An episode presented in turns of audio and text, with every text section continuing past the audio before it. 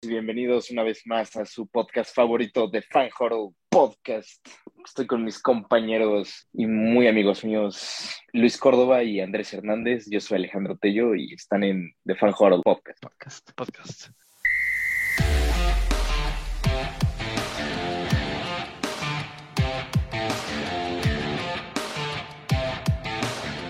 No tengo duda que este podcast debe de iniciar con un tema que a muchos no les gusta por el personaje del que vamos a hablar, pero es necesario despedirnos de Tom Brady. Es un coreback que marcó una diferencia en la NFL sin duda alguna.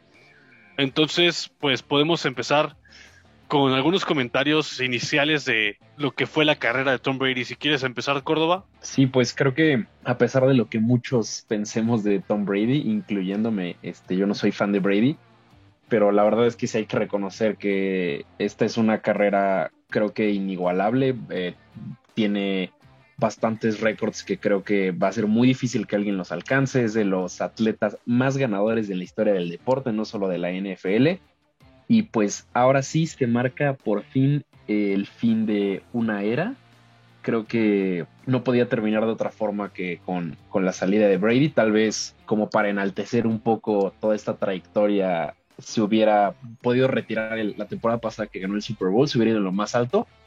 Pero, pues sí, creo que igual Brady hubiera podido jugar un par de temporadas más. Está todavía en un rendimiento, bueno, estaba todavía en un rendimiento altísimo. Y pues sí, es, es, es una despedida a una era de la NFL.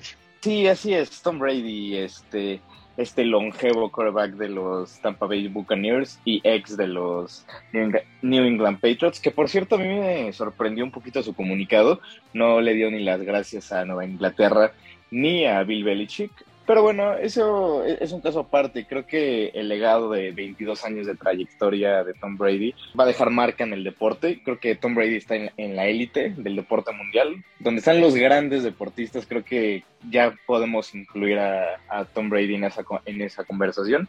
Entra sobre todo por el impacto que, que marcó en tres décadas, sobre todo porque ganó Super Bowl en tres décadas diferentes. Si bien se retira a sus 44 años, creo que bien ya era hora el brazo le sobra, pero sin duda creo que su comunicado nos confirma bastante que lo que quiere es una vida un poco más sedentaria en estos momentos, alejado un poco de este gran deporte. Entonces, pues sí marca un, paso generacional, pero sin duda uno de los grandes quarterbacks, aunque a, muchos no, no sea nuestra persona favorita. Correcto, un quarterback que sin duda alguna no es el gusto de muchos, sobre todo porque jugó 10 Super Bowls en sus 22 años de carrera y hay que tomar en cuenta que su primer año nada más jugó un partido y en el 2008 nada más eh, estuvo en la semana 1 contra los Chiefs porque se lesionó en esa temporada y quedó fuera el resto del año.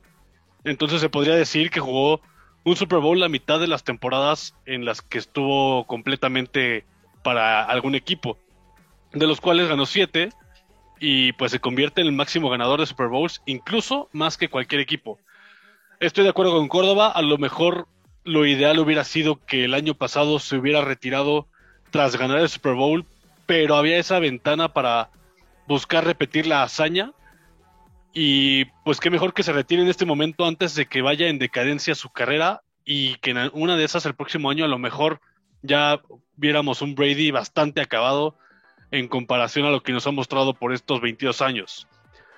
Y es además un coreback que se va dejando marcas en primer lugar como mejor coreback de todos los tiempos, no nada más por lo que consiguió, sino por los años en los que estuvo. Fue el coreback con más yardas por pase, con más pases completos, con más pases de touchdown, con 624, y pues no tuvo récord perdedor contra ningún equipo. De hecho, de los 32 equipos a los que enfrentó, les ganó a todos, convirtiéndose en el cuarto coreback en hacerlo. ¿Cuál creen ustedes que haya sido la razón de su éxito para llegar a donde está ahorita Brady? Pues creo que gran parte de, del éxito de Brady es como él, eh, pues sí, cuidaba su, su, cuerpo. Hay quarterbacks como eh, el Big Ben que en sus primeros años, pues alargaban un poco más la jugada, recibían golpes, no le tenían miedo al contacto. Y pues Brady era totalmente lo contrario, eh, sabía cuándo soltar el balón. Y sobre todo, lo que yo le admiro muchísimo a Brady es el cómo él se manejaba eh, fuera del campo con relación al deporte. Brady fue un quarterback que nunca, eh, pues sí, vio principalmente por, por el dinero. Él sabía que eso pues llegaría eh, a la par que, con el éxito. Como se sabe, pues Brady nunca fue el quarterback mejor pagado de la liga. Y pues creo que esto justo le ayudaba a que tuviera mejores armas, mejores compañeros a la defensiva, teniendo equipos muchísimo más balanceados. Creo que esto es algo que los quarterbacks actuales eh, hace que sus equipos no sean tan buenos. Tom Brady lo, lo hizo muy bien y también ayudó bastante que tuvo uno de los mejores coaches de la historia como es Bill Belichick. Entonces creo que este éxito de Brady no viene solo de él, como muchas veces se, se vende este mito de Tom Brady. Para mí ha, habido jugadores muchísimo más talentosos eh, que Tom Brady, pero creo que viene de cómo Brady ha manejado eh, las oportunidades que, que, le llegaron en su carrera y cómo cómo logró aprovecharlas. Creo que Tom Brady es un producto de, este contexto, pero también hay que tomar en cuenta que eh, también es muy buen líder, es, es este, una persona que sabe potenciar a los que están alrededor de él, entonces creo que es, es una mezcla de todo esto lo que nos, nos da uno de los mejores jugadores de la historia. Sí, bueno, yo creo que las claves del éxito de Brady, al, al menos en, desde cierto punto de vista, se da por el esquema Belichick. Desde que se reinventó la franquicia de los Patriots y desde que trajeron a Belichick como, eh, como un coach ganador, supo implementarlo en un sistema que siempre fue ganador en tres décadas. Y creo que el sistema Belichick fue lo justo y, esta coordinación ofensiva que tenían para saber leer a las defensivas perfectamente. ¿Cuántas veces no vimos a Tom Brady hacer un cambio de jugada más allá de lo que le podía indicar el coordinador ofensivo? Cambiaba la jugada en tres segundos y para mí esas eran las claves de perforar a las defensivas. Entonces, creo que el coaching le ayudó muchísimo en todos sus años a, Tom Brady y creo que lo pudo, mm, lo pudo exportar también a, a los Tampa Bay Buccaneers ya con esta experiencia. O sea, me estás diciendo que Tom Brady es ese amigo que cuando estás escogiendo la jugada en el Madden voltea a ver. Mira, Tom Brady es el que dice el chiste que escuchó antes de su amigo que lo dijo bajito, pero él lo dice alto para que se ríen. Terrible. Que bueno, no podemos negar la ambición de Brady, porque además el simple hecho de acomodar el equipo de tal manera que le dé resultados a futuro, aunque se baje el salario, el simple hecho de hacer eso es buscar tener un equipo competitivo para ser ganador. Igual como menciona Tello, está este eh, tema relevante que no mencionó a los Patriots en su carta de despedida, pero el rumor está en que va a firmar un contrato de un solo día para jugar con los Patriots y con eso despedirse presencialmente de toda la afición de New England. Pero ahora sí, vayamos rápido a lo que fue las finales de conferencia. Dos partidos bastante interesantes eh. y que nos dejaron bastantes impresiones de lo que va a poder ser el Super Bowl. Un Super Bowl que será inédito, pero ahorita hablemos de lo que fueron las finales de conferencia. Empecemos con lo que fue el Bengals contra Chiefs. Tello, ¿qué comentarios tienes acerca de este partido? Primero, creo que el trabajo de Zach Taylor fue impresionante, no solo para neutralizar a Mahomes, sino para dejarlo fuera del campo. Y me parece que aunque se vieron abajo en el marcador por un déficit de, 18 puntos, que son tres posesiones, eh, pues realmente sí, eh, Zach Taylor supo manejar un partido que en Arrowhead iba a ser pesadísimo, lo decíamos en la previa, el partido iba a ser realmente pesado y sobre todo por cómo se le iba a poner la ofensiva que empezó explosivo como ya lo conocemos de Patrick Mahomes. Sin embargo, ahí vimos al Cool Burrow. Eh, vuelve a tener una cabeza muy fría para sacar jugadas cuando las necesita sacar, cuando sabe recibir órdenes muy bien. Todavía eh, Joe Burrow le, falta, creo que esta capacidad, como muchos quarterbacks, obviamente, de experiencia que ya la tienen para liderar un equipo sin embargo, se deja llevar por Zach Taylor y es realmente un, general en el campo que sabe escuchar las, las órdenes de, su coach, ¿no? Vimos mucho estas jugadas de Joe Burrow de, corto yardaje porque justamente los Chiefs estaban sufriendo mucho en, el área de safeties y creo que en cobertura de zona los, eh, los Chiefs estaban sufriendo muchísimo. Sí, la verdad creo que se nota mucho cómo es, eh, cómo se debe ganar un partido. Eh, los ajustes que hizo la defensiva, que lideró Zach Taylor, la verdad me parecieron increíbles tener un comeback de tantos puntos, sobre todo contra los Chiefs. Creo que justo el error de los Bills la semana pasada fue dejarse llevar por eh, pues un poco la, sinergia del partido que era a la ofensiva.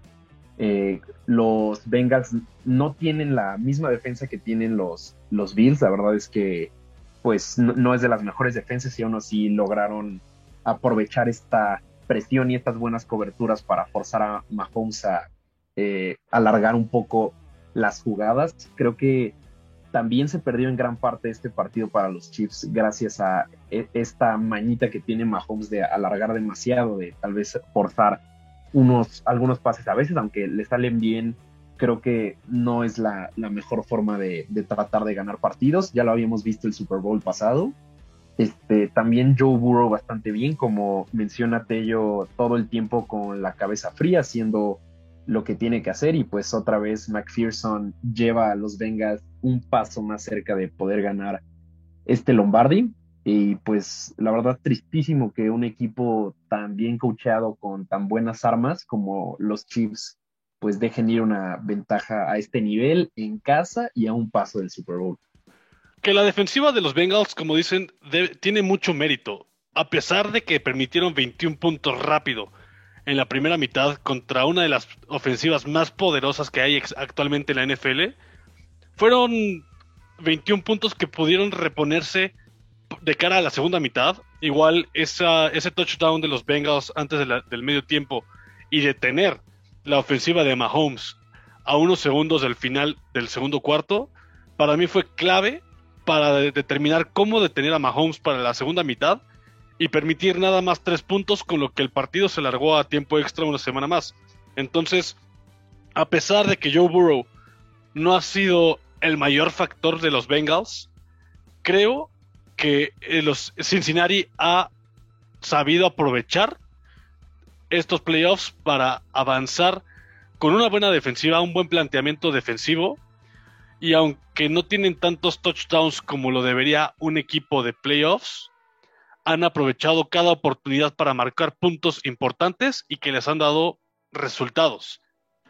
Y además mucho mérito para Evan McPherson, que ha sido clave en, este, en estos playoffs para Bengals, anotando 40 de 72 puntos anotados por Cincinnati.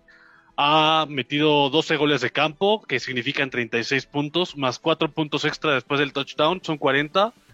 Y ha sido un factor para estos Bengals que ya están en el Super Bowl. Lo que yo no me entiendo como un equipo que venía anotando 42 puntos por partido en los playoffs y que se vislumbraba que lo iba a lograr otra vez, dejó escapar ese, esa fortaleza ofensiva para que los vencieran los Bengals en su propia casa. Y lo que menos me, eh, me entiendo todavía es cómo los 49ers se cayeron de tal manera en el último cuarto contra los, los Rams. Ese, esa intercepción que no le hicieron a Stafford en una de sus últimas series ofensivas. Y bueno, lo que ya todos sabíamos, Jimmy Garoppolo cometió un error en un momento clave del partido. Es algo infame. Era bastante lógico que fueran a presionar a Jimmy G, sobre todo cuando los Rams le dieron la vuelta al partido, porque sabemos que Jimmy G es un coreback que comete errores bajo presión. Y con la línea que tienen los Rams, era completamente viable hacerle la presión suficiente para que algo así pasara y ganaran los Rams y consiguieran el paso al Super Bowl. No, sí, sí, y creo que justo algo súper importante que estaba escuchando eh, eh, el otro día, eh, no es como otros quarterbacks que entre más tiempo dejes pasar antes de que tenga el balón en sus manos, te pueda hacer daño, pero en cambio para las defensivas, y esto fue clave para la defensiva de los Rams si querían ganarle el partido a Jimmy G, es que si podían cubrir a sus receptores y Jimmy G se quedaba el balón mucho tiempo atrás de la bolsa de protección una vez rota, Jimmy G es más probable que te entregue el balón a que complete un pase. Sí, creo que durante todos estos eh, playoffs pasó lo que tenía que pasar para que los 49ers pudieran avanzar.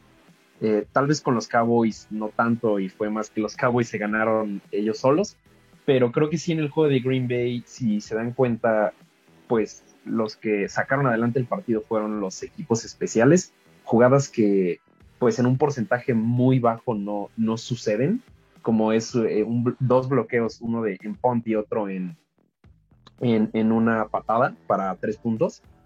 Y creo que justo eh, los 49ers no pudieron aprovechar eh, pues estas oportunidades que no están del lado de la ofensiva, como pudo ser esta intercepción que no se hizo a Matthew Stafford. Y creo que justo los 49ers se les acabó tal vez no esta suerte porque están tan bien coachados para que todo esto suceda, pero ya, ya no les tocaba ganar. Fue de hecho la cuarta victoria consecutiva en final de conferencia para los Rams. Su última derrota en esta instancia fue contra los 49ers y es entonces el quinto Super Bowl que jugarán Los Ángeles buscando levantar su segundo Vince Lombardi.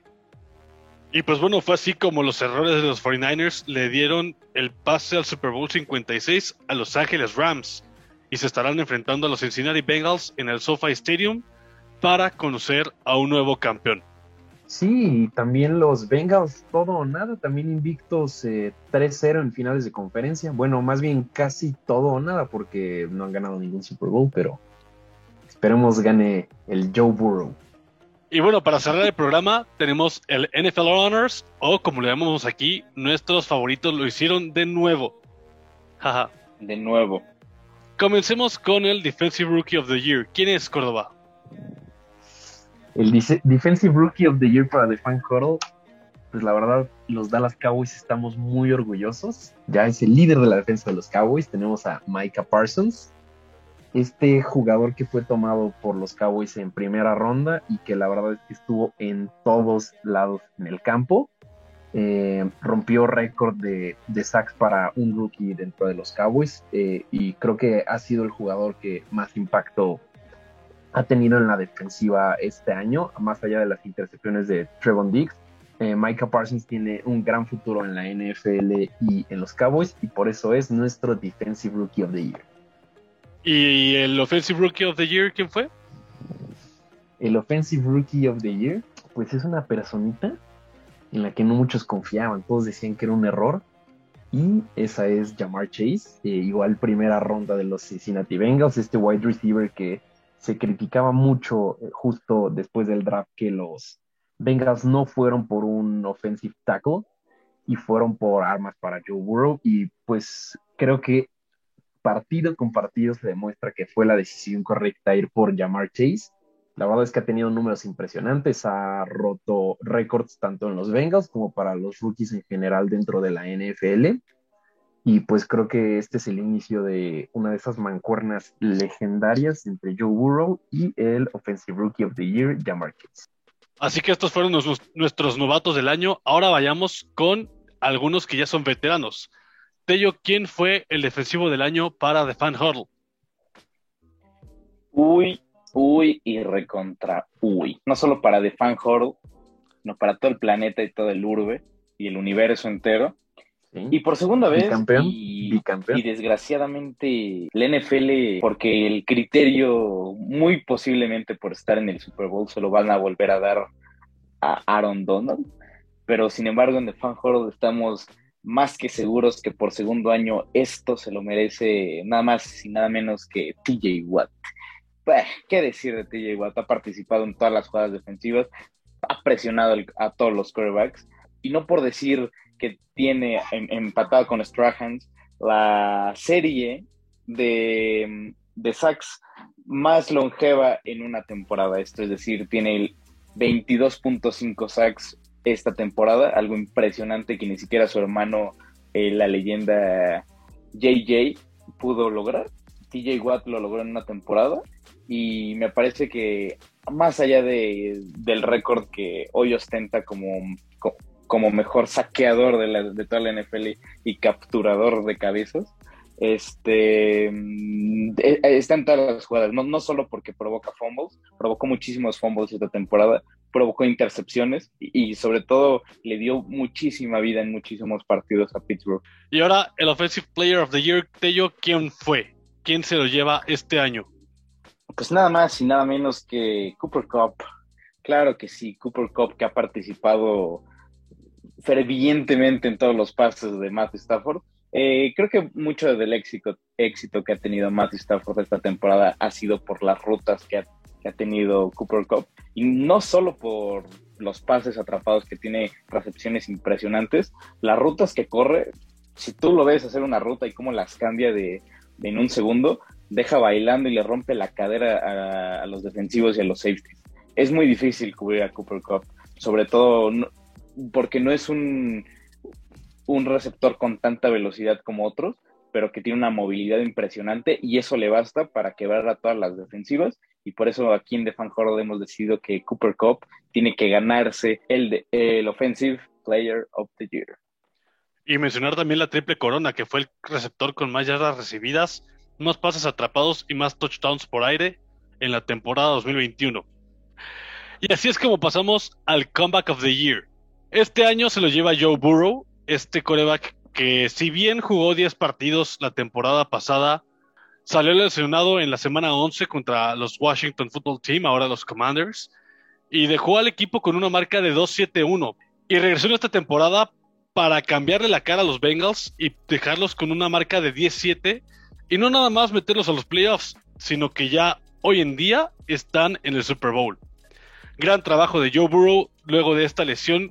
Lo pudo haber alejado de las canchas un gran rato, pero regresó a tiempo para esta temporada 2021. Y ahora tenemos al coach del año.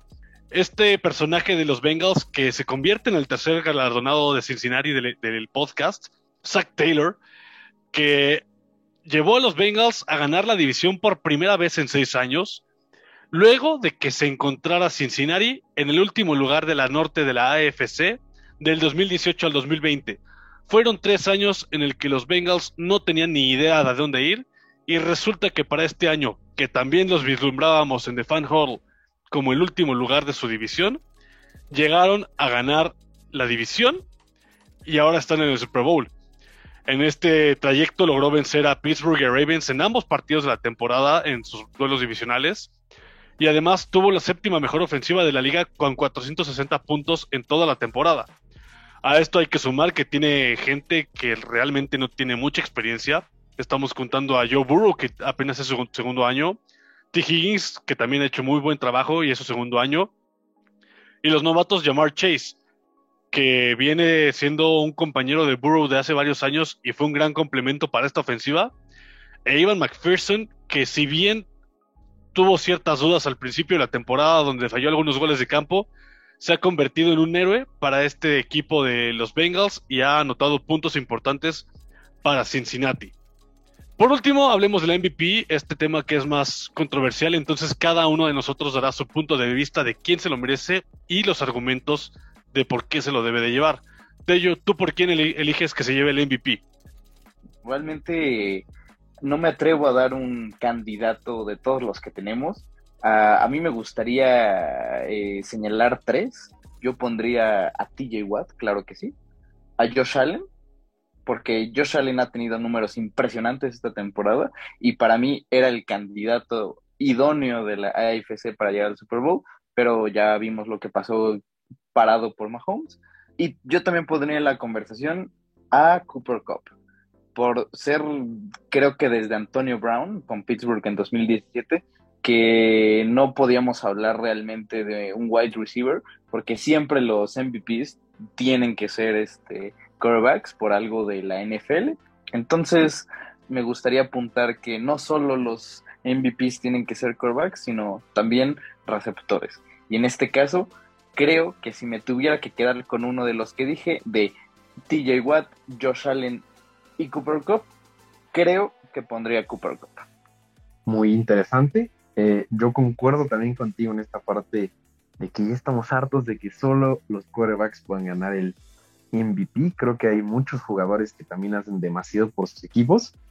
Yo en temporada regular, si hubiera tenido que elegir un MVP, hubiera sido Jonathan Taylor o Derrick Henry. Lamentablemente se lesionó. Y aunque se supone que solo debería ser esta temporada regular, la verdad es que los playoffs siempre influyen en, esto. Creo que también son más importantes estos partidos y se nota también qué jugador aporta más a su equipo. Y a pesar de que odio que sean quarterbacks, creo que yo tendría que elegir a Joe Burrow. Creo que Joe Burrow hizo, bueno, está haciendo algo que no cualquiera puede hacerlo, que es llegar a un equipo pésimo, a ayudar a darle la vuelta, pues poder hacer lo que, está haciendo con, con esta cabeza fría, con esta precisión y también hacerlo siendo este first round pick. Sabemos que muchas veces estos corebacks pues eh, les gana toda esta presión que tienen y muchas veces se desmoronan. Y creo que Joe Burrow sí logrará ser una de las leyendas de nuestra época. Y la verdad es que se lo merece, es un jugadorazo. Eh, viene de una lesión fuerte y aún así este, pues ha, logrado llegar hasta este punto. Ha, llegado, ha logrado llegar a nuestros corazones con esos grandes lentes y ese gran brazo. Yo en lo personal acerca de este tema del MVP, sí soy, sí estoy acostumbrado a lo típico que sea un coreback. Entonces sí, para mí el, candidato tiene que ser coreback porque es la posición, una de las posiciones más complicadas en la liga y lo vemos en San Francisco. Si no tienes un buen coreback, no tienes futuro. Entonces mi elección, al final de cuentas, fue un mariscal de campo. A mitad de temporada, mi elección hubiera sido Tom Brady, pero desde que tuvo ese, esa derrota ante los Saints, donde lo blanquearon 9-0 a mediados de diciembre, me dejó muchas dudas, porque además empezó a ser interceptado de manera frecuente. Y aunque Rodgers no tuvo la misma temporada que tuvo el año pasado, cuando fue MVP, creo que es el mayor candidato a llevarse esta distinción en, en la temporada 2021. Tuvo 366 pases completos para un porcentaje de 69.4 de pases completados, un total de 4.115 yardas, pasando una temporada más las 4.000 yardas, 11.2 yardas por pase completo. Y lo más importante de esta temporada de Rodgers es su ratio de touchdowns con intercepciones. Por cada intercepción que lanzó, mandó 9 pases de anotación. Solamente fue interceptado cuatro veces en toda la temporada, incluyendo dos en la semana 1, por lo que estamos hablando de que en el resto de los 16 partidos, aunque nada más jugó 15 de ellos, lo interceptaron dos veces. Que te intercepten dos veces en 15 partidos es nada para un coreback en la NFL. Es prácticamente imposible. Y 36 touchdowns, aunque hubo corebacks que lanzaron más, lo que hace Rodgers año con año sigue siendo impresionante. Para mí Rodgers tiene que ser el MVP de esta temporada, no tengo duda. Y bueno, esto es todo por el capítulo de hoy. Muchas gracias por escucharnos. No se les olvide seguirnos en nuestras redes sociales. Nos encuentran como The Fan Huddle, tanto en Facebook, Instagram y TikTok. Ha sido un placer tenerlos por acá una semana más. Y no se pierdan el capítulo de la próxima semana donde hablaremos todo acerca de la previa del Super Bowl 56. Muchas gracias y hasta luego.